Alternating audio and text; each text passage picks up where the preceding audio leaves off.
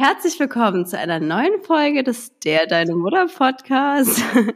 Heute mit uns Lulu und Leo, ähm, eure Hosts. Ähm, ja, gut, Spaß beiseite. Heute geht es um das Thema Hast Kita. Du Host oder Host gesagt? Hosts. Okay. Hosts. Genau, heute geht es um das Thema Kita-Eingewöhnung, Kita generell, wie es uns dabei erging, wie es unseren Kindern natürlich auch dabei erging. Und wir haben auch zwei Experten mit an Bord. Einmal die liebe Dani, die eine eigene Kindertagesstätte hat und wird uns ein bisschen so aus Erziehersicht ähm, berichten. Und dann haben wir auch noch die liebe Anna, die uns etwas über Montessori erzählt. Genau. Wie immer, wir würden uns total freuen, wenn ihr uns einmal auf dem Kanal, auf dem ihr uns gerade hört, abonniert und gerne auch eine nette Bewertung schreibt und folgt uns auch gerne auf Instagram at der Deine Mutter Podcast. Und damit ganz viel Spaß mit der Folge und ähm, ja, einen schönen Tag noch, ne? Herzlich willkommen beim Der Deine Mutter Podcast. Der Podcast für die perfekt und perfekte Mutti. Ich bin Lulu. Und ich bin Leo. Dich erwarten ungeschönte Erfahrungsberichte aus dem täglichen Wahnsinn des Mutterseins, Top-Experten-Talks und spannende Interviewpartner. Und damit nimm's locker, Mutti, und viel Spaß. Ja, also Leo, fangen wir mal an. Wie war das denn bei dir mit der Kita? In welchem Alter war denn für dich klar, dass du dein Kind in die Kita gibst? Also in welchem Alter es mir klar war, wann ich mein Kind in die Kita gehe. Du musst überlegen, da war ich so ungefähr, ähm, ja, 18, da wusste ich schon, mein Kind kommt mit eins in die Kita. Den Spaß. Nein, also, ähm, also für mich war eigentlich schon immer klar, dass mein Kind mit eins in die Kita kommt. Ich selber war auch, wurde auch mit eins zu einer Tagesmutter gesteckt, äh, zu einer Tagesmutter gesteckt, zu einer Tagesmutter gebracht. Das war auch ganz lustig, weil ich habe mit meiner Mutter so darüber geredet und sie meinte so, also du kamst direkt zur Tagesmutter mit eins und Eingewöhnung. Was ist Eingewöhnung? ich so, okay. Wie, du bist dann da hingekommen und dann? Die meinte so, sie kann sich daran jetzt nicht erinnern, dass man da irgendwie zwei Wochen irgendwie Hackmack gemacht hat. so, ich, vielleicht ist auch schon einfach schon ein bisschen lange her, vielleicht kann sie sich nicht mehr erinnern. Aber gut, auf jeden Fall war es für mich klar, dass mit eins geht, was auch eigentlich so ein bisschen ein Thema jetzt auch so ist, weil ich komme ja aus dem Dorf, ähm, aus Heidelberg, also einer kleinen Stadt und da bei einem Dorf. Und im Dorf ist es zum Beispiel super unüblich oder auch generell in Kleinstädten, sein Kind schon mit eins in die Kita zu stecken. Ähm, ich glaube, hier in Berlin ist es üblicher, oder Lulu? Ja. Und ja, also vor allem in der Stadt würde ich sagen, ist es üblicher, weil die genau. Leute halt viel schneller arbeiten. Genau. Wobei ich auch vorhin beim Essen mit einer Freundin drüber geredet habe. Wir kommen nämlich beide ähm, ich wollte gerade sagen, aus dem Speckgürtel von Berlin, aber stimmt ja nicht, es ist nach Berlin. Ja, ja. Ähm, aber quasi, ja, also am, nee, in Berlin, aber am Rand von Berlin so. Ähm, und wir meinen auch, irgendwie waren unsere Muttis alle Hausfrauen. Mhm. Also die waren halt irgendwie lange zu Hause oder eigentlich, ja, doch ziemlich lange zu Hause. Und dadurch waren wir alle erst recht spät in der Kita, also irgendwie so mit drei. Das und warum war es dann für dich aber klar, dass dein Kind mit eins in die Kita kommt und nicht mit drei? Warum? du Rabenmutter. warum? Ja. Du hast auch ein Kind. ja, aber wenn du, aber ich war ja auch mit eins in der Kita. ja, aber also willst du damit sagen, dachte ich mir jetzt, dass deine Mutter stärkere Nerven hatte als du. Nee, also ganz ehrlich, nee, nach einem Jahr. Spaß. Äh, wobei stimmt gar nicht, weil jetzt mein zweites Kind ist ja nicht in der Kita und das bringe ich ja erst später in die Kita mit anderthalb geplant. Aber es hat ja andere Gründe. Ja, weil wir noch mal einen Monat im Ausland sind, aber trotzdem ähm, könnte ich könnte ich es jetzt vorher in die Kita bringen ja. und dann nochmal rausnehmen. Das haben wir quasi beim ersten Kind auch so gemacht. Aber ich habe irgendwie das Gefühl, dass das zweite Kind vielleicht auch noch mehr so Mama fixiert ist und schwieriger loslassen kann. Und mein erstes Kind war einfach sehr schnell auf andere Leute auch fixiert. Also ähm, da kommen wir auch gleich nochmal auf den Punkt Thema Eingewöhnung. Die Eingewöhnung, die war bei uns irgendwie gefühlt in der Woche vorbei. Das war irgendwie gar kein Thema. Oder ja, genau, maximal so zwei Wochen. Dann nach zwei Wochen war es auf einmal so, huch, schon vorbei. Und ich weiß noch genau, wie ich irgendwie zu früh ihn mal abgeholt habe. Und die Erzieherin meinte, nein, wir waren gerade beim Essen so, sie können gar nicht so früh kommen. Weil es so ungewohnt war, dass man so gefühlt von heute auf morgen dann alleine war. Aber irgendwie ging das dann echt so, ja. Ja, aber das finde ich auch gut, dass du es sagst, weil ich finde es halt im Endeffekt kindabhängig und also Genau. für mich Es war ist kindabhängig. klar, dass es quasi mit eins in die Kita geht. Aber wenn ich jetzt irgendwie gemerkt hätte, dass es sie noch nicht so dass sie nicht bereit ist, dann hätte ich natürlich auch noch gewartet. Genau. Für mich war Das es halt ich klar, halt, dass man da flexibel möchte. bleibt. Genau, wobei natürlich man sagen muss, manche Leute müssen einfach wieder arbeiten und dann muss das Kind irgendwie klarkommen, Ja. hart gesagt. Also kenne ich Ja. auch äh, viele Geschichten. Ähm, aber bei mir war es so, dass ich zum Beispiel tatsächlich jetzt, als wir dann so zum Kita-Start hingekommen sind, sie eigentlich sogar fast früher schon gebracht hätte. Also ich habe sogar gefragt, ob ich sie mit ähm, zehn Monaten schon hingeben kann. Ich war zu dem Zeitpunkt auch ein bisschen verzweifelt, muss ich dazu sagen. Aber weil ich auch das Gefühl hätte, es wäre okay gewesen für sie. Weil Ja. ich das Gefühl hatte, ich weiß noch ganz genau, so bis so sieben, acht Monaten hatte ich noch das Gefühl, sie ist super krass an mich gebunden und wollte gar nicht irgendwie, also sie, ich habe sie immer schon leicht abgeben können, aber ich hatte so das Gefühl, jetzt könnte ich mir noch gar nicht vorstellen, sie irgendwie für längere Zeit abzugeben, ob es jetzt an generellen Babysitter ist oder an die Kita. Und das hat sich dann ganz schnell geändert, so mit neun, zehn Monaten, dass ich gemerkt habe, wow, die ist total auf Kinder fixiert. Sie, sie will gefördert werden, so sie will Action haben. Und ähm, sie braucht das auch irgendwie. Ja. Ähm, und deswegen hätte ich sie auch früher gebracht, aber es, es ging noch nicht von der Kita aus. Deswegen kann ich sie bitte schon früher bringen. Die so, nee, es geht nicht. Ich So, okay, kein Problem. In meiner Verzweiflung.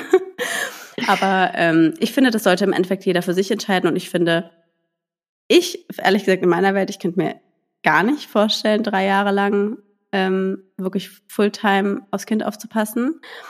Auf gar keinen Fall. Aber ich kenne super viele Mamas, die es machen und für die das ganz selbstverständlich ist und ganz klar ist, dass sie drei Jahre zu Hause bleiben. Ja. Und für respektiere ich, ziehe meinen Hut. Ähm, und finde aber auch mit eins ist es Ja, aber auch trotzdem, dass es viele Mütter gibt, die gerne noch länger zu Hause bleiben würden, aber wo es eben auch aus dem Aspekt, dass sie wieder arbeiten gehen müssen, nicht geht. Genau. Eben. Ähm, ja, weil ich glaube, viele würden sich das sogar wünschen. Also Ja, glaube ich Ja. auch. Also da kennt, also es gibt ja auch die und die Mütter. Ich kenne Mütter, die mit dem Kita-Start wirklich äh, selber heulen, weil sie eigentlich noch selber gar nicht bereit dafür sind. Ja Und dann beim- wie- Leute bei der wie Kita wir, finde ich, die- da heult fast jeder. Ich habe nicht geheult. Nein, du hast aber auch nicht die Eingewöhnung gemacht. Ich Ja, glaube, wenn man die stimmt. Eingewöhnung macht und dann die Trennung mitkriegt, dann ist es, Ja, da hätte ich auch geheult. ist es schon, also genau, da habe ich auch Rotz und Wasser geheult. Echt? Ja, Oh. ja, da gab es so eine weiße Couch und daneben stehen auch Taschentücher. Ach süß. Ähm, ja, aber nochmal zu dem Punkt, weil mein Sohn hatte damals die Eingewöhnung noch mit einem anderen Kind und das Kind ähm, kam gar nicht klar. Es war ja zu Corona-Zeiten. Ja, und das Kind hatte halt auch davor nie wirklich andere Kinder gesehen, weil eben Corona war. Und man hat einfach gemerkt, dass er totale Schwierigkeiten hatte, sich an die Erzieher generell zu gewöhnen und ähm, Klar, Eingewöhnung ist schwierig, aber hat sich auch überhaupt nicht beruhigen lassen. Und dann haben die Eltern ihn nochmal für ein halbes Jahr rausgenommen aus der Kita und Ja. sind dann nochmal gekommen. Und da muss ich sagen, das fand ich total sinnvoll und ich glaube, genau so hätte ich es auch gemacht. Also wenn man merkt, dem Kind geht es einfach nicht gut, es lässt sich dort nicht gut beruhigen und weint jederzeit, dann hätte ich auch versucht, über irgendwelche Möglichkeiten ähm, mein Kind länger zu Hause zu behalten. Weil ich glaube, das A und O ist wirklich, dass sich das Kind wohlfühlt, weil es so viele Stunden am Tag dort verbringt, teilweise ja sogar mehr Stunden in der Kita ist als vielleicht zu Hause vom Tag. Ähm, und man kriegt es ja halt- nicht mit. Ich frage mich, halt, was du machst, wenn du, sag ich mal, nehmen wir jetzt mal an, du hast keine Oma, Opa und du musst wirklich wieder arbeiten. Das ist dann, glaube ich, echt Ja, schwer. dann muss man durch, ja. Ja. Oder ich- ja, es Vielleicht könnt halt ihr uns ja mal schreiben, falls es bei jemandem so war, wie ihr das gemacht habt oder wie generell die Eingewöhnung waren. Ja, eben, weil ich sag mal, ich und du, also du und ich waren ja flexibel. Also ich sag mal, du studierst, ich habe meinen Laden. Merkst du selber, ne, der Esel? Ja. Du und ich. Ähm, weil ich sag mal, wenn es jetzt nicht gegangen wäre, wäre es zwar ein bisschen nervig gewesen, sage ich ganz ehrlich, weil ich war schon langsam ein bisschen durch und wollte wieder arbeiten. Aber natürlich wäre dann für mich natürlich das Kind an erster äh, Stelle gewesen, weil ich es möglich machen kann. Wenn du es nicht möglich Ja. machen kannst, dann ist es einfach so. Ja. Ähm, aber nach was für Kriterien hast du dir denn deine Kita ausgesucht oder ab wann hast du denn mhm. überhaupt eine Kita angefangen zu suchen? Also Ob tatsächlich, als ich schwanger oder? war, haben ja alle immer gesagt, oh Gott, ähm, du musst wirklich so schnell wie möglich, eigentlich mit positivem Test, ähm, musst du dir schon Kita-Platz suchen. Das heißt, ich habe verdammt früh schon in der Schwangerschaft überall angefragt und bei allen, wo ich mich online beworben habe, da musste ich quasi das Geburtsdatum und den Namen des Kindes angeben. Wieder ja. hatte ich ein Geburtsdatum, weiß nicht, auf der Welt war noch ein Namen. Und dann ging das auch ganz häufig nicht. Und viele meinten dann auch, okay, erst wenn das Kind auf der Welt ist. Das war bei mir auch so, ähm, Aber tatsächlich hatte ich über Kontakte, als mein Baby dann geboren war, wirklich ganz frisch, ein, zwei Monate, ähm, einen Platz. Und da wollten wir auch erst hingehen, aber ähm, ich habe dann tatsächlich noch einen anderen Platz bekommen. Ja, wir wohnen in Berlin. Eigentlich uh. kriegt man ja keine Kita-Plätze. Ähm, und dann haben wir uns dort dafür entschieden, weil es a näher ist vom Weg, weil ich finde schon der Fahrtweg macht richtig was her, weil man bedenkt ja häufig nicht, dass man nicht nur morgens hinfährt und abends zurück wie bei der Arbeit, sondern man fährt morgens hin und direkt morgens nochmal zurück und dann am Nachmittag nochmal hin und nochmal zurück. Das heißt, du hast quasi ja die doppelte Wegstrecke, ähm, die man eigentlich zur Arbeit hat. Weil ich auch immer ja. dachte, ach, ich fahre ja nur irgendwie zwölf Minuten hin, aber mit allem drum und dran und dann Kind noch reinbringen, ist man halt trotzdem morgens dann 30 bis 40 Minuten unterwegs, obwohl es nur ein Fahrtweg von elf bis zwölf Minuten ist. Und hast du auf irgendwelche speziellen Konzepte so drauf geachtet? Oder genau, also, also so mir war quasi wichtig, dass die Kinder gefördert werden, aber auch nicht zu krass, aber dass es einfach ein, ein, buntes Angebot gibt, dass es irgendwie einen Garten gibt, wo die sich austoben können ähm, und wo sie quasi bei Wind und Wetter immer raus können und nicht extra zum Spielplatz oder so müssen. Und was natürlich ein Riesenvorteil bei uns ist, ist, dass die Kita bilingual ist, weiß deine auch. Ähm, ist jetzt nicht super essentiell, aber ich finde, wenn man so jung die Möglichkeit hat, das mitzunehmen, ist es eine gute Sache, weil eben Kinder, gerade wenn sie so jung sind, ähm, im Gehirn noch die Synapsen anders verkoppelt sind, dass man auf jeden Fall leichter Sprachen lernt und mit dem Alter werden die, lösen sich diese Verbindungen immer mehr auf. Deswegen ist es ja für uns jetzt im hohen Alter, hohes Alter mit 27, äh, viel schwieriger eine Sprache zu lernen. Ja. Ähm, was mir auch ja, und die und die ich muss wirklich sagen Riesen A und O auch jetzt was mich total an der Kita einfach hält sind wirklich unglaublich tolle Erzieher also die Erzieher sind der Wahnsinn und ähm, ja ich habe auch lustigerweise gestern mit einer Mutter auf dem Kindergeburtstag darüber geredet die meinte sie war jetzt mit ihrem Sohn schon in drei Kitas, hat immer gewechselt. Und die hat mir wirklich so Horrorgeschichten erzählt von den Erziehern, was halt so passiert ist, als sie mal irgendwie zufällig vorbeikamen und die sich nicht beobachtet gefühlt haben und wie die mit den Kindern umgehen. Und auch meinte, sie ist jetzt so glücklich in der Kita, weil halt wirklich die Erzieher einfach top, top sind. Und das Gefühl, mein Kind ist in guten Händen, also bei Personen, die die das Kind für die Zeit wie ihr eigenes behandeln, ist für mich so das, das, das A und O. Ja. Was mir dazu aber auch einfällt, ist, was ich so schlimm finde an dieser ganzen Kita-Suche, ist ja, ich weiß ja nicht, wie es euch so geht, aber hier in Berlin ist es eben super, super schwierig, einen Platz zu finden. Ähm, dass du ja deine Checkliste im Kopf haben kannst, aber du es dir oft einfach gar nicht aussuchen kannst und oft einfach irgendeine nehmen musst. Und ich finde, das fand ich auch oft, fand ich jetzt unangenehm, dass du dir Kitas anschaust und du wirklich das Gefühl bekommst, so die Leute sind so, naja, ich muss es dir jetzt hier nicht beweisen, dass es hier eine gute Kita ist, weil wenn du den Platz nicht nimmst, nimmt es halt ein anderer. Deswegen ja. so take it or not. Und ja. das fand ich super unangenehm, weil ich eigentlich so das Gefühl hatte, naja, es geht ja hier um das Wichtigste, um mein Kind. Oder und halt ich, eigentlich finde ich so, müsst ihr euch ja beweisen, dass ihr mein Kind gut hütet. Und irgendwie hast du das Gefühl, nee, du musst dich als Eltern ja. gut verkaufen und irgendwie zeigen, mhm.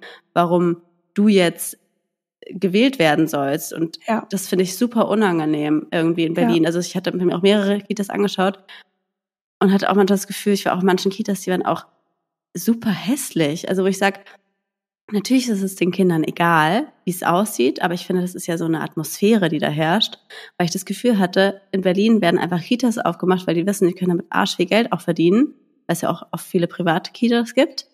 Ähm, Entschuldigung, mein Kind ist gerade wach geworden, bin wieder da. Ähm, Genau, dass du halt das Gefühl hast in Berlin, dass einfach super viele Leute einfach Kitas aufmachen, weil sie wissen, sie können damit super viel Geld verdienen, auch viele Privatkitas und sie wissen, irgendwer wird den Platz eh nehmen, weil so ein Mangel herrscht, dass einfach sie so, so manchmal hatte ich das Gefühl, es ist wirklich so hingerotzt. Also mhm. teilweise wirklich schockierend. Also gar nicht, dass jetzt die Erzieher irgendwie schlimm waren, aber einfach so, es sah alles hingerotzt aus.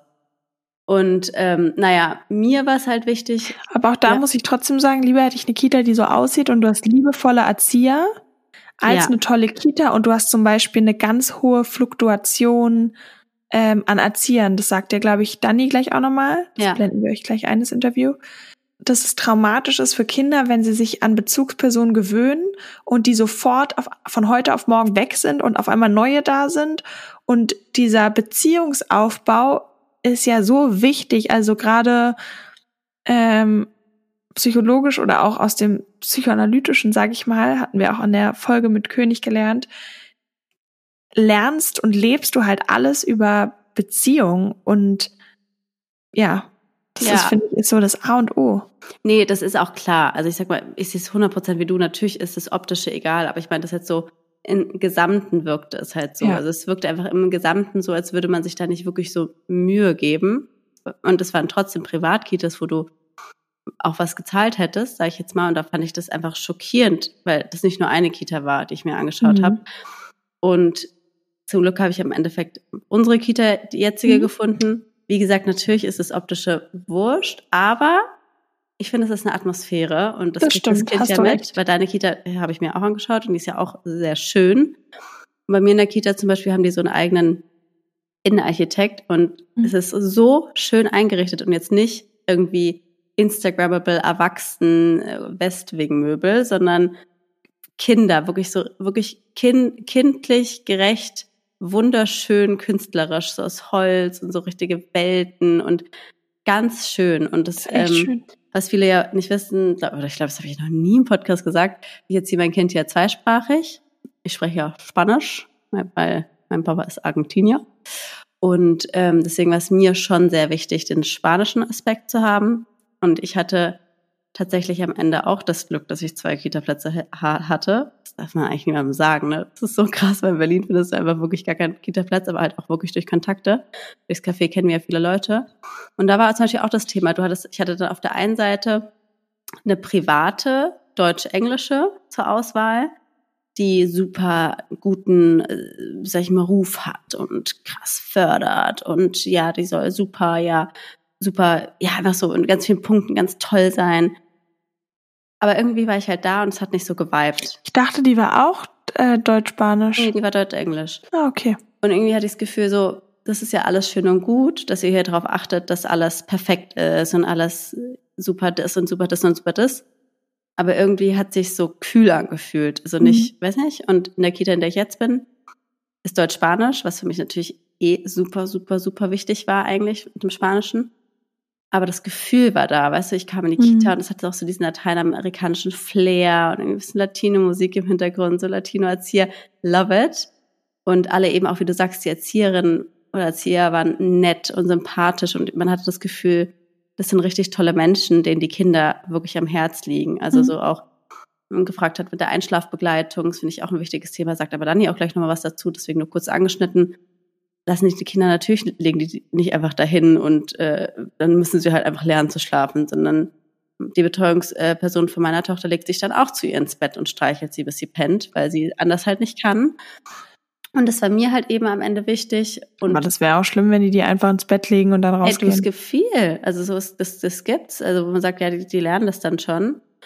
Und danach habe, also deswegen habe ich gar nicht so drauf geachtet, was ist jetzt irgendwie ein Konzept dahinter oder, sondern wirklich, wie ist mein Bauchgefühl? Mhm. Komme ich dahin? Würde ich gerne in die Kita gehen, habe ich mir gedacht. Ja. Will ich da Zeit ja. verbringen wollen? Genau, das finde ich ist ein guter Punkt. Würdest du selber gerne dahin gehen? Ja. Und würdest du bei den Personen bleiben und ja. Genau. Und wie gesagt, echt auch so, ja, personenabhängig. Genau. Irgendwie eben, eben sind die Leute dir sympathisch.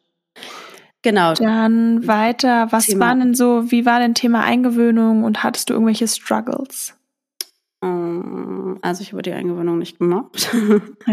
ich war ja so, ich war ja so, es war so, meine Tochter war, ist dann so eins geworden und ich muss sagen, die letzte, das letzte halbe Jahr war für mich schon echt hart, weil ich einfach am Anfang, ich habe ja die ganze Zeit gearbeitet mit Kind und das erste halbe Jahr ging das noch, aber das zweite halbe Jahr war es einfach nicht mehr möglich, wieso ich sie ja auch irgendwann früher ich hätte gerne abgegeben, weil ich einfach niemandem mehr gerecht geworden bin und irgendwo musste ich trotzdem ja arbeiten. Ich konnte nicht einfach sagen, nee, Pech, ist jetzt einfach so. Ähm, und das war deswegen für mich sehr hart. Deswegen meinte ich so zu meinem Mann irgendwann so, so, mehr rechts, sobald das Kind in der Kita ist, übernimmst du. Du machst die Eingewöhnung und danach kümmerst du dich um sie und ich gehe jetzt arbeiten. Tschüss. Und das war auch gut, dass ich das so gesagt habe. Und mhm. im Endeffekt sagt man ja auch, dass es eigentlich gar nicht so schlecht ist, wenn der Vater die Eingewöhnung macht. Weil, Warum? Weil ich wäre so, und wir Frauen sind ja meistens so, dass wir eben dann weinen, wenn das Kind auch weint oder uns das super nahe geht und uns das sehr schwer fällt, uns zu trennen. Und das spüren die Kinder ja, dass es dir schwer fällt. Und deswegen sagt man oft, dass es den Männern leichter fällt, weil die Männer sind da ja mei meistens, natürlich kann man das gar nicht verallgemeinern, aber oft sind die ja da jetzt nicht so, dass sie so, oh nein, ich will nicht abgeben und so, weißt du, was ich meine? Mhm.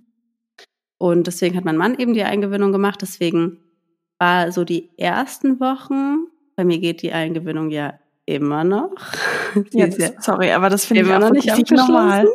Wie lange ist jetzt denn die Eingewöhnung? Zwei Monate schon, über zwei Monate. Ja. aber ich finde das ehrlich gesagt gut. Ich denke mal, die gucken halt aufs Kind und gucken halt, wie, ja, aber ganz kurz, ein normaler Mensch, der auf die Arbeit angewiesen ist, da, wenn du dem sagst, ja zwei das Monate. Ich auch nicht, wie dies, ja, das ist mir auch ein Rätsel. Das ist mir ein Rätsel. Stell mal vor, ja. du hast einen Vollzeit-Bürojob dann wieder und machst zwei Monate Eingewöhnung. Aber gut, das haben sie von Anfang Sie wurde im Sommer eingewöhnt und jetzt haben wir Herbst.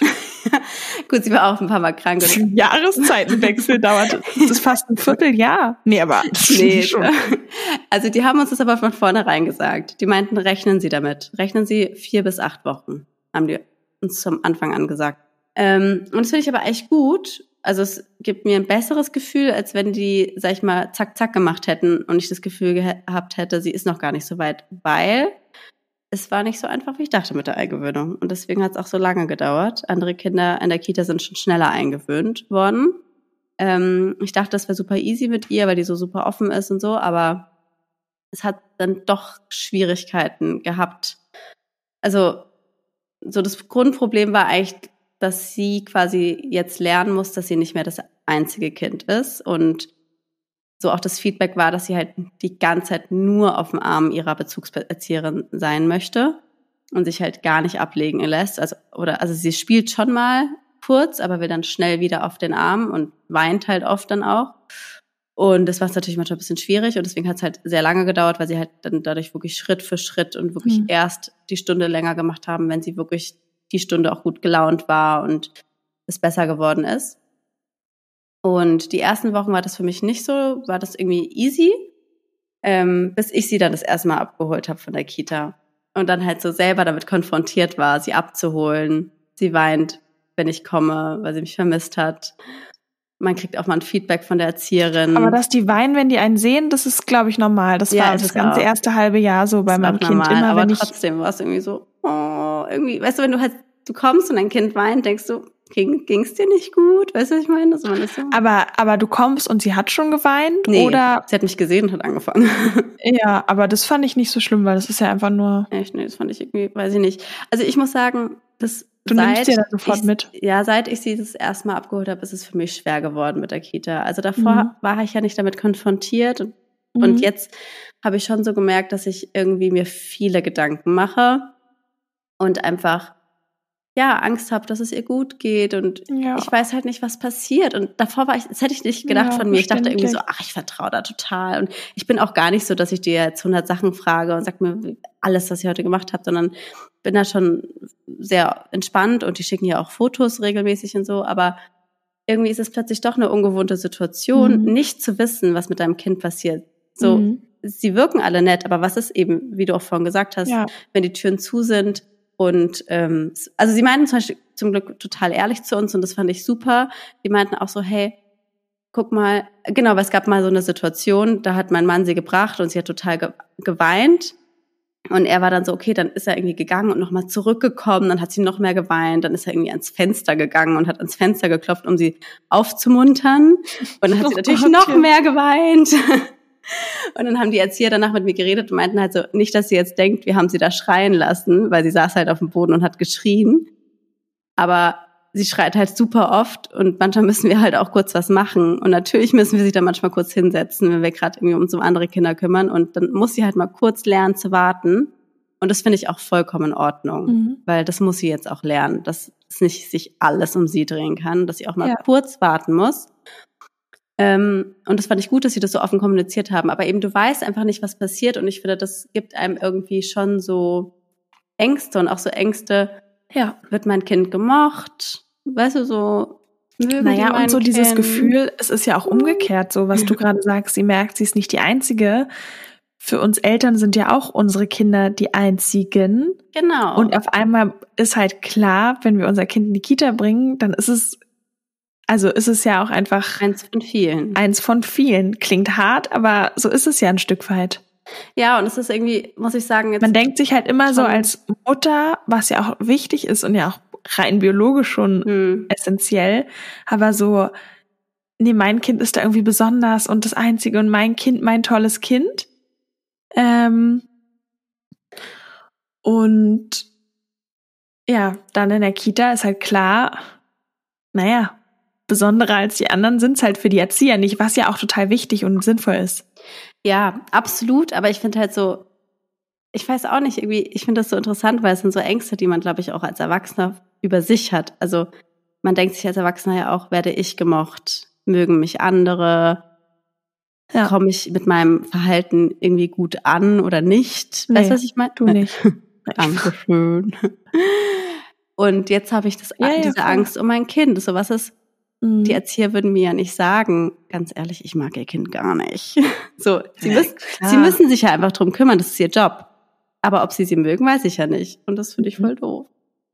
Aber ich glaube, da ist auch gleich nochmal eine Passage vom Interview ganz gut, das wir gleich einspielen.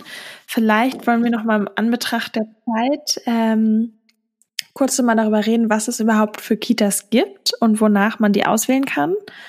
Weil zum Beispiel mein Freund und ich eigentlich sehr gerne auch in eine Montessori- oder Waldorf-Kita gegangen wären und ich die Konzepte super finde.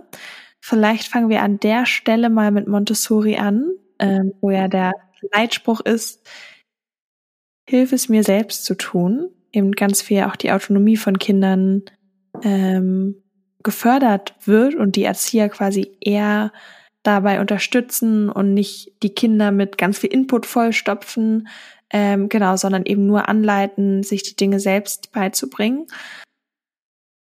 So, jetzt haben wir noch einmal dann die Sprachnotiz von der lieben Anna von Wunderkind. Ihr findet sie auf Instagram unter montessori.wunder.kind. Verlinken wir euch natürlich alles in den Show Notes. Und sie wird uns jetzt einmal erzählen, was ist Montessori überhaupt, wie wird es in einer Kita angewendet und für welche Kinder ist Montessori besonders gut geeignet. Die Montessori-Pädagogik ist zunächst einmal eine Haltung dem Kind gegenüber eine Haltung, die sich immer die Frage stellt, was braucht dieses Kind jetzt zu diesem Zeitpunkt für seine optimale Entwicklung. Brauchen bezieht sich in diesem Fall auf tiefe Entwicklungsbedürfnisse, nicht um den oberflächlichen Willen des Kindes, sondern wirklich darum, was braucht's für seine optimale Entwicklung. Wir schauen also, wir beobachten, wir nehmen wahr und wir konzentrieren uns auf das, was uns das Kind zeigt und versuchen aus diesen Beobachtungen einen stimmigen Schluss zu ziehen, damit wir dann wissen, welcher Entwicklungsschritt der nächste sein könnte, damit wir wissen, was wir anbieten können. Und diese Beobachtungen, die reihen sich dann in ganz viele zuvor gemachte Beobachtungen ein, sodass wir besser erkennen können, was das Kind braucht.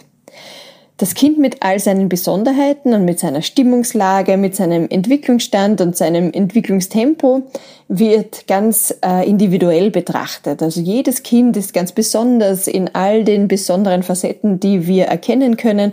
Und wir schauen, was dieses Kind jetzt in dem Moment braucht. Das kann heute etwas ganz anderes sein, das kann in dieser Stunde etwas ganz anderes sein wie in der nächsten Stunde. Das wird ganz, ganz individuell geschaut. Und dann wird situationsspezifisch entschieden, was dem Kind angeboten wird, um dem Kind auf seinem Entwicklungsweg äh, die Hand zu reichen und es zum nächsten Entwicklungsschritt gut hinzuführen. Die Montessori-Pädagogik wird in Montessori-Kinderhäusern so umgesetzt, indem das Kind eine ganz speziell vorbereitete Umgebung vorfindet. Eine Umgebung, die ganz spezielles Entwicklungsmaterial anbietet, Materialien, die die sensomotorische Entwicklung unterstützen, die die kognitive Entwicklung unterstützen, die aber auch Materialien anbietet, die das Kind am alltäglichen Leben teilnehmen lassen. Das heißt, die Kinder in Montessori Kinderhäusern dürfen sehr, sehr selbstständig und sehr, sehr früh schon sich selbst ihre Jause zubereiten. Sie dürfen selber die Gurke schälen, selber die Gurke schneiden. Sie dürfen selbst dafür sorgen, dass der Tisch gewischt ist. Sie lernen Abläufe kennen. Sie dürfen selbstständig feststellen, dass zum Beispiel auf einem Regal ein bisschen Staub zu finden ist, dann dürfen, dann wissen Sie, wo finde ich einen Staubwedel ähm, und äh, kann das dann reinigen. Also Sie dürfen sehr, sehr selbstständig in Ihrer Umgebung agieren und sich dadurch auch stärken. Denn ein Kind, das sehr selbstständig agieren darf, spürt sich ganz, ganz stark und lernt, welche Fähigkeiten es hat. Es wird als vollständigen und, und wichtigen Beitrag empfunden, ein wichtiges Mitglied der Gesellschaft, es wird wertgeschätzt. Die Montessori-Pädagogik ist für jedes Kind geeignet, weil in der Montessori-Pädagogik auf jedes Kind sehr individuell geschaut wird. Es wird geschaut, was sind die Stärken, was sind die Lernfelder, welches Entwicklungstempo hat dieses Kind und wo können wir die Hand reichen, damit das Kind den nächsten Entwicklungsschritt schafft und Freude dabei hat, äh, seinen Weg zu gehen und die Freude auch bleibt. An der Stelle nochmal vielen Dank, liebe Anna. Ähm, war sehr informativ und spannend. Ich finde die Montessori-Pädagogik ebenfalls super. Ich hätte meine Kinder da auch sehr gerne hingebracht, aber hier bei uns, der Kindergarten in der Nähe, nimmt erst Kinder ab drei, deswegen leider da nicht. Dann raus. Aber ansonsten, ich finde das, finde das super. Und wir, immer wenn wir da mit dem Auto dran vorbeifahren und reingucken, finde ich das ganz toll, was es da so für handwerkliches Angebot gibt. Apropos Handwerk, gibt es ja auch noch eine andere große Bewegung, und zwar die Waldorf-Pädagogik, ähm, die ja tatsächlich ja so eher noch künstlerisch sinnlich ähm, bezeichnet wird und von Rudolf Steiner entwickelt wurden, einem Philosophen, auch wurde auch nachgesagt, leichten Hang zur Esoterik, wo es eben auch um ein ganzheitliches Lernen geht. Ähm, ganzheitlich heißt mit Kopf, Herz, Hand, Verstand und allem, was dazugehört. Daher kommt ja auch manchmal das Vorurteil, ähm, Kannst du deinen Namen tanzen? Kennen sie aber wirklich. Das ist kein Vorurteil. Alle das können heißt, ihren Namen tanzen. Ja, es heißt Eurythmie, Bewegungskunst. Und zwar geht man nämlich davon aus, es gibt immer einen Fokus auf die Jahr siebte der Entwicklung. Also quasi in den ersten sieben Jahren ähm, kommen irgendwie die Lebenskräfte raus, im zweiten Jahr siebt die Seelenkräfte und so weiter. Ähm, Hast ja. du dich bei einer Waldorfschule beworben? Achso, Entschuldigung. Brett weiter. Ich dachte, du kannst deinen Namen tanzen. Nee. Aber auf jeden Fall ähm, schult es die innere Beweglichkeit und ich finde das eigentlich total cool, muss ich ehrlich sagen. Ähm, ich auch. Ich finde, du kannst auch Gedichte und Musikstücke und alles kannst du damit ähm, darstellen. Ich, ja. Und ganz kurz, es geht ja auch weiter. Ähm, beide, also Montessori und Waldorf, gibt's ja auch in Schulen. Was ich auch gut finde, es wäre nämlich der nächste Schritt, dass ich vielleicht überlegen würde, meine Kinder auf eine Montessori-Schule zu schicken. Ähm, und es gibt ja auch in Waldorf, Waldorfpädagogik ja. hat es auch. Und da ist es zum Beispiel auch so, dass es einen festen Klassenlehrer gibt von der ersten bis zur achten Klasse. Und das ist an sich ja auch sinnvoll, weil du eine große Bezugsperson hast. Ist natürlich nur blöd, wenn man den dann nicht gerade mag. Das ist natürlich dann ähm, doof, ja. Ja, und da noch eine Sache ganz kurz, um noch das abzuschließen. Die Materialien sind natürlich meistens aus Naturstoffen und es ist generell ja sehr ähm, naturbezogen. Muss ich echt Wir hatten uns also. auch ähm, für eine Waldorf-Kita interessiert. Da war es aber lustig, dass wir uns einfach gar nicht erst beworben haben. Wir dachten, die nehmen uns sowieso nicht. Also, Echt? Wieso? ja, nee, weil, also man muss jetzt von Berlin reden. Ich will das jetzt überhaupt nicht verallgemeinern. Also bitte fühlt euch jetzt überhaupt nicht angesprochen oder so, falls ihr ähm, ähm, Eltern von Waldorf-Kita-Kindern seid oder Schülern. Aber in Berlin ist es schon auch so ein bisschen Klischee und es sind schon auch mal so ein bestimmter Typ Eltern, die ihre Kinder auf Waldorfschulen schicken. Wie gesagt, ich würde mein Kind auch auf eine Waldorfschule gerne schicken. Also es ist jetzt gar nicht böse gemeint. Ähm, und wir entsprechen aber diesem Bild halt so gar nicht, würde ich jetzt mal so behaupten. Und in Berlin ist es super schwierig, in der Waldorfschule zu kommen. Aber das finde ich ist schwierig. total veraltet. Nee. Oh, ich wirklich, allein bei uns in der Familie haben sich ja wirklich fast alle von meinem Mann, seine Geschwister auch beworben. Und selbst mit wirklich guten Kontakten wirklich keine Chance. Kein, außer eine, die auch wirklich vom Klischee her perfekt auch reinpasst. Mhm. Also es ist jetzt, wie gesagt, das meine ich ja auch, das kannst du jetzt gar nicht verallgemeinern. An der Stelle würde ich sagen, genug von uns. Jetzt kommt nämlich noch ein spannendes weiteres Interview mit der lieben Dani, die selber auch eine Kita hat. Ähm, viel Spaß. Genau. Wir haben nämlich euch an der Stelle verabschieden wir uns dann auch schon. Ich meine, ihr hört uns gleich noch weiter. Ich wollte doch was sagen. Hallo. Ihr habt uns nämlich auf Instagram ein paar Fragen gestellt, die euch interessieren. Man fragt sich ja oft immer dieselben Sachen und wen könnte man nicht besser fragen als eine Erzieherin? Und das haben wir getan. Deswegen viel Spaß mit dem Interview. Lulu ist jetzt müde und geht jetzt schlafen. Ähm, genau, wir hören uns beim nächsten Mal. Und du doch auch. Nee, ich mache jetzt noch Yoga. Hab ich ja okay. gesagt. Ganz kurz.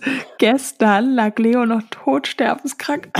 Nee, sorry, ich kann nicht mehr drei Meter weitergehen. Ich bin krank. Und jetzt auf einmal so, nee, ich bin noch hellwach um zehn. Ich mache noch Yoga. Ja, klar.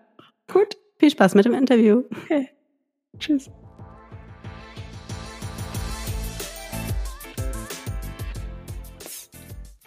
So, wir haben jetzt einen tollen Interviewgast noch bei uns zur tollen Folge. und zwar eine sehr, sehr, sehr lange Freundin von mir, und zwar Dani. Hallo Dani. Hallo. Ähm, Dani ist Erzieherin und hat eine eigene Kita, ist das richtig?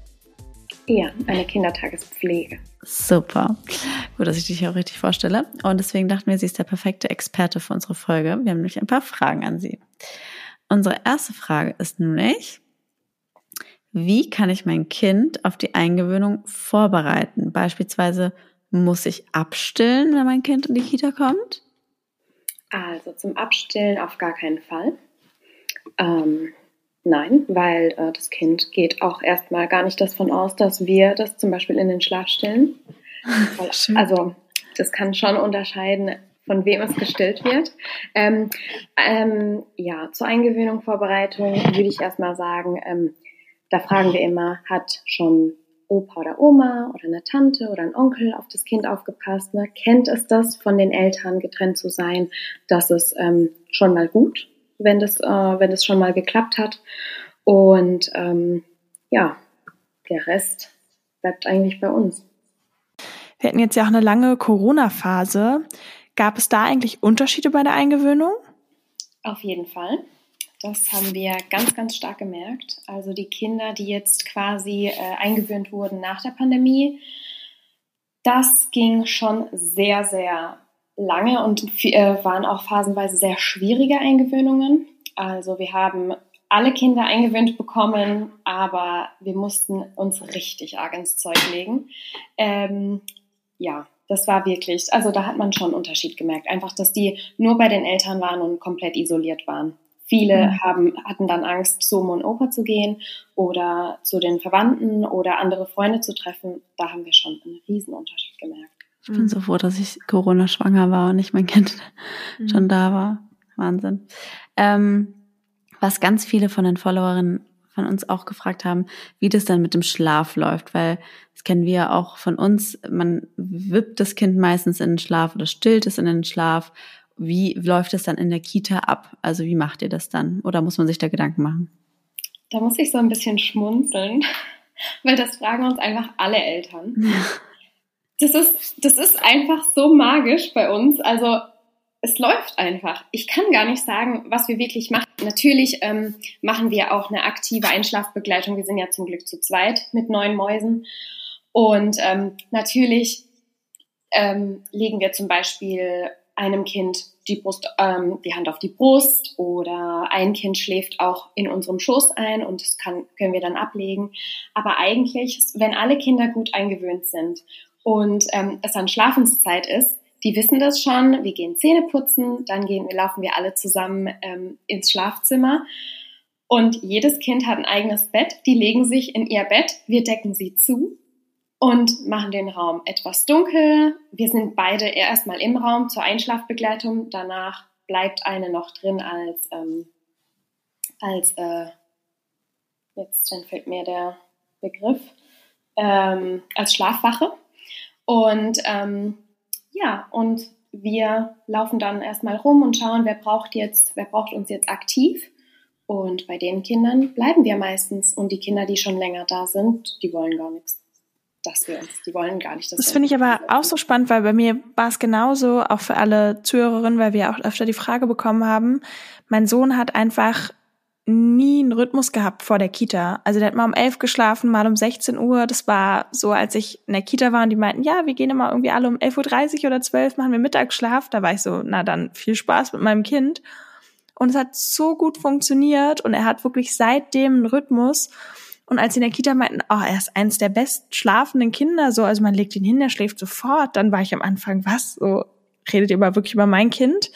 Ähm, und das finde ich so spannend, was dann so eine Gruppendynamik und andere Affäre, äh, andere Affäre, andere Umgebung, andere Umgebung ausmacht oder halt einfach auch, ja, da die Routine. Das kann ich mir jetzt bei meinem Kind zum Beispiel auch noch gar nicht vorstellen. Sie macht noch keinen Mittagsschlaf in der Kita. Also sie quasi ist nur bis vor, vor dem Mittagsschlaf da. Ich habe keine Ahnung, wie das klappen soll, weil sie ist keine gute Schläferin. So, ich denke mir so, viel Spaß. Viel Spaß. Mal sehen. Am Ende klappt das immer. Es ist, das nenne ich immer so, das ist ein positiver Gruppenzwang. Ne? Wenn die sehen, oh, die großen und die so mittelalten Kinder, die legen sich ins Bett und machen da gar kein Ding draus, mache ich das auch. Und es läuft. Das ist wirklich magisch. Das ist, das, wir wissen gar nicht äh, den Grund, das können wir gar nicht äh, pädagogisch belegen. ähm, ja, viele Eltern sagen auch, mein Kind schläft nicht und bei uns ist es einfach gar kein Problem. Aber genauso ist es wie, mein Kind mag nicht Zähne putzen. Bei uns, bei uns ist es das erste Kind, was da steht und äh, die Zähne geputzt haben will. Also ist mit allem, wie mit allem. Zu Hause mhm. läuft halt alles meistens anders und in der Kita läuft es mhm. einfach. Woran erkenne ich eine gute Kita?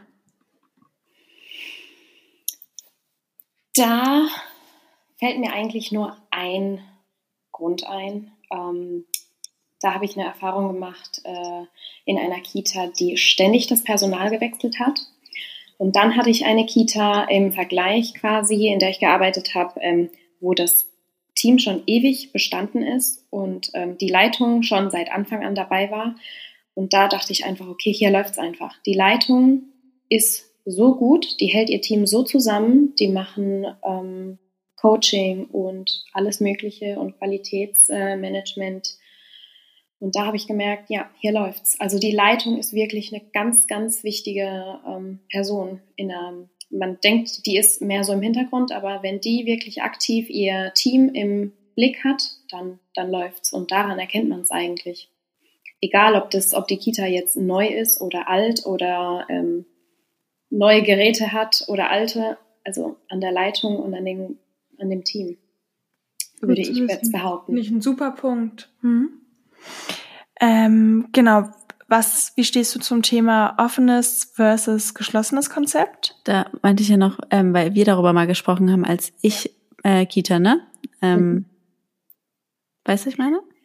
Ja, ähm, ja, dazu ist auch wirklich, ähm, ich finde es schwierig ähm, zu sagen, was ist jetzt besser, weil eigentlich müsste man es vom Kind abhängig machen. Was eigentlich nicht möglich ist, denn ähm, wir wissen ja, Kita-Platzmangel und alle Mamis rennen rum und suchen sich einen Kita-Platz und finden keinen. Ähm, deshalb muss man eigentlich das nehmen, was man angeboten bekommt. Aber eigentlich sollte man es davon abhängig machen, wie das Kind, ähm, wie der Charakter vom Kind ist ob das jetzt ähm, wirklich ein offenes Kind ist, ob das klarkommt mit dem offenen Konzept. Nochmal, was ist denn der Unterschied zwischen offenem und geschlossenem Konzept für alle Hörerinnen, die es nicht wissen? Okay, also ein offenes Konzept, äh, da gibt es, da hat jedes Kind eine ähm, Base-Gruppe quasi und ähm, da kommt es auch an. Aber dann während der Freispielzeit oder während der Angebotszeit darf das Kind sich quasi in seiner Gruppe abmelden und in einer anderen Gruppe anmelden. Ähm, die, die Gruppen haben meistens, meistens gibt es dann einen Gruppenraum mit, ähm, mit einer Bau, ähm, und dann gibt es den zweiten mit einer Puppenecke und den dritten quasi mit einer Malecke und der vierte mit einer Werkbank zum Beispiel. Und da darf das Kind ähm, sich das aussuchen. Ähm, ja, und geschlossenes, geschlossenes Konzept äh, bleibt halt immer das Kind in einer Gruppe, mit einer beständigen Gruppe, immer mit einer Bezugserzieherin und ähm, oder mehrere natürlich. Und ja, und die machen dann als Gruppe immer die Ausflüge, die Aktivitäten und so weiter. Ähm, ja, wie gesagt, also bei den offenen Konzept, äh, viele Kinder, zum Beispiel jetzt schüchterne, zurückhaltende Kinder, kommen natürlich nicht so gut mit dem offenen Konzept klar, weil sie ja dann aktiv entscheiden müssen und alleine losgehen müssen, um sich in einer anderen Gruppe anzumelden. Vielleicht schämen sie sich da. Ähm, ja, und in einer geschlossenen Gruppe, finde ich, sind ähm, die Kinder besser aufgehoben. Ähm, natürlich gibt es auch Kinder, die super tough sind und äh, voll selbstbewusst irgendwo hingehen und sagen, hey, ich will jetzt heute das. Ähm, wobei ich dann, also ich bin persönlich nicht so ein großer Fan vom offenen Konzept, weil ich dann ähm, finde, dass die Kinder immer nur dann dasselbe machen. In vielen Kitas wird geguckt, dass so ein bisschen ein Ausgleich stattfindet, aber ja, in den meisten Fällen. Ich habe mal in, einer, in einem Kindergarten, der äh, ein offenes Konzept hatte, gearbeitet. Ich fand das persönlich auch als Erzieherin. Ich hatte dann ähm, Bezugskinder und ich wusste eigentlich gar nicht wirklich, wo meine Bezugskinder sind. Ich konnte gar nicht wirklich ähm, ein gutes Elterngespräch aufbauen, weil ich ja das Kind, das war immer weg. Mhm. Und ähm, ja, deshalb ähm, bevorzuge ich persönlich das geschlossene Konzept. Da hast du alle deine Kinder im Blick. Die Kinder kommen an und wissen, hier bin ich, hier bleibe ich und wir machen alles gemeinsam. Mhm. Und ja, in der Gruppe kann man sich ja auch gut aufteilen mit den Kollegen. Und ähm, ja. Hm. Ähm, auch eine häufig gestellte Frage, was ist, wenn ich die Bezugserzieherin meines Kindes nicht sympathisch finde? Ich würde sagen, im Krippenalter ist es schon kritisch, weil einfach die Bindung von Kind und Erzieherin noch ähm, sehr eng ist. Ich habe es jetzt im Vergleich mit meiner, mit meinem Kindergartenkind. Da gibt es auch eine Erzieherin. Ähm, ja, genau. Also ist jetzt nicht so mein Fall. Und aber ich habe meine Tochter gefragt und sie findet die ganz cool. Also von daher, sie ist jetzt vier und wenn sie die gut findet, dann alles klar. Dann halte ich mich ein bisschen zurück. Wäre es aber jetzt unter drei, wo sie noch nicht so wirklich selbst bestimmen können und vielleicht sich noch ein bisschen Unsicherheit sind, finde ich das schon schon kritisch. Also ich finde schon gerade auch wenn man sein Kind abgibt mit einem Jahr oder unter einem Jahr, finde ich muss schon die Chemie passen, weil das einfach so eine enge Zusammenarbeit ist. Mhm. Was ist aber, wenn du jetzt die Erzieherin wärst, die nicht gemocht wird? Also ist es dir vielleicht auch schon mal passiert, dass vielleicht jemand irgendwie ein Elternteil dich kritisiert hat? Oder wie würdest du Eltern am besten raten, dann das zu kommunizieren? Ähm, ich denke, dafür hat man ja auch Kollegen, dass die dann quasi vielleicht dieses Kind oder diese Eltern übernehmen, wenn das einfach, wenn einfach die Chemie nicht so passt. Ähm, viele Kinder suchen sich auch quasi ihre Bezugspersonen, gerade im Kindergarten suchen die sich aus.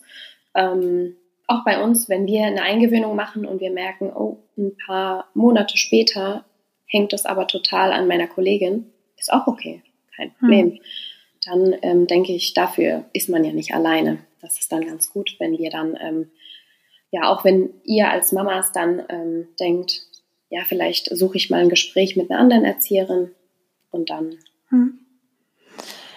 Und wie ist das aus der umgekehrten Perspektive, wenn einem als Erzieherin mal ein Kind nicht so sympathisch ist? Stimmt, gute Frage. Das ist eine lustige Frage.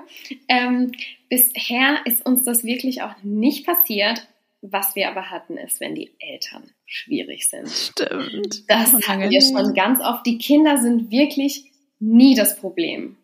Hm. Das ist wirklich, ähm, ja, die Eltern, viele, ne? Manchmal ist es die Mutter, manchmal ist es der Vater. Blöd ist es, wenn es beide sind. hatten wir auch schon. Ähm, professionell bleiben. Was willst du machen? Ich meine, mhm. es besteht ein Vertrag solange es jetzt nicht fahrlässige Situationen sind, professionell bleiben, mhm. Augen zu und durch, winken und lächeln. ja, ja, das ist schwierig. Also viele Eltern, ich glaube, das ist auch, meine Eltern sind auch Lehrer und die sagen, das Schwierigste an dem Ganzen ist, sind die Eltern, mhm. nicht die Kinder. Ähm, noch vielleicht eine Frage. Ja, ist äh, vielleicht aber auch äh, noch, was jemand gefragt hat, was ist äh, mit dem Thema Kita-Eingewöhnung und wenn das Kind krank wird, was sind da so deine Erfahrungen? Also kommt das Kind dann immer wieder raus oder sollte man sich deswegen gar nicht so einen Kopf machen? Ähm, gerade ab eins, wenn man die Eingewöhnung mit einem Jahr macht, da wird das Kind in den ersten Wochen krank, weil es ja alles abkriegt, was geht. Ja. Also wir hatten das schon so oft. Wir hatten, glaube ich, ich könnte gerade, glaube ich, keine Eingewöhnung nennen, bei der das Kind nicht ein paar Wochen später krank geworden ist. Klar ist es blöd, aber was will man machen? Und es ist auch, ähm, ja, dafür finde ich, ähm, müssen sich die Erzieher und die Tagesmütter halt die größte Mühe geben, das Kind wieder zurückzugewinnen. Ja, okay, cool. Hast du noch eine Frage? Nee. Vielen Dank. Ich fand es super informativ. Du hast ganz tolle Sachen gesagt. Danke. Thank you. Gerne. Das war der, der Mutter-Podcast mit Leo und Lulu Luisa. Bis zum nächsten Mal.